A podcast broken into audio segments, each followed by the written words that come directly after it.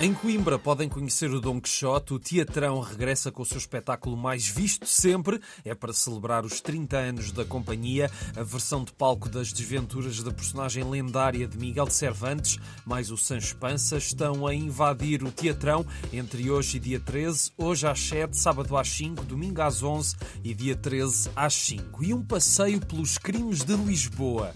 Continuam as visitas noturnas à cidade que permitem conhecer as histórias mais macabras macabras e infelizmente inesquecíveis. O ponto de encontro é no Arco da Rua Augusta. As próximas visitas são amanhã às 9h30, sábado às 7 e domingo às 5. The Nobel Prize for Literature is hereby awarded to Samuel Beckett. Que catástrofe.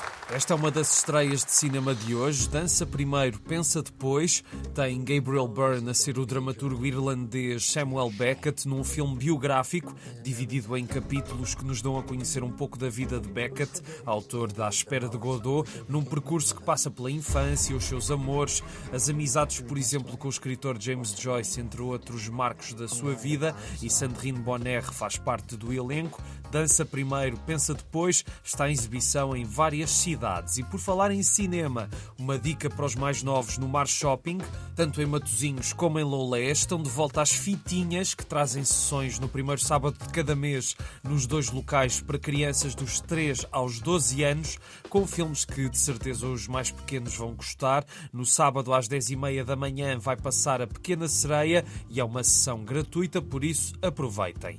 Hoje é o último dia da Feira do Livro de Natal em Vila Nova de Santo André. Até às 8 visite visitem a Biblioteca Municipal Manuel José do Tujal. O Natal já lá vai, mas pode ser que encontrem boas pechinchas e, quem sabe, prendas para o Dia de Reis. Em Faro, amanhã, a sétima grande corrida da água. A partir das três da tarde, no Jardim Manuel Bivar, poderão participar nesta corrida integrada na Prova dos Reis. São os 52 anos do Grande Prémio dos Reis. Todos podem participar. As inscrições terminam hoje. Saibam mais em cm-faro.pt. E por falar no Dia de Reis, a noite de dia 6 em Torres Vedras promete. Há uma caminhada dos reis a começar no Largo de São Pedro às 9 da noite. São 12 quilómetros, mas o esforço será compensado, não só porque vão descobrir de outra forma as ruas do centro histórico de Torres Vedras, como ainda haverá oportunidade para comer bolo rei. Há melhor convite para queimar umas calorias, saibam mais em cm-tvedras.pt. E é tudo por hoje.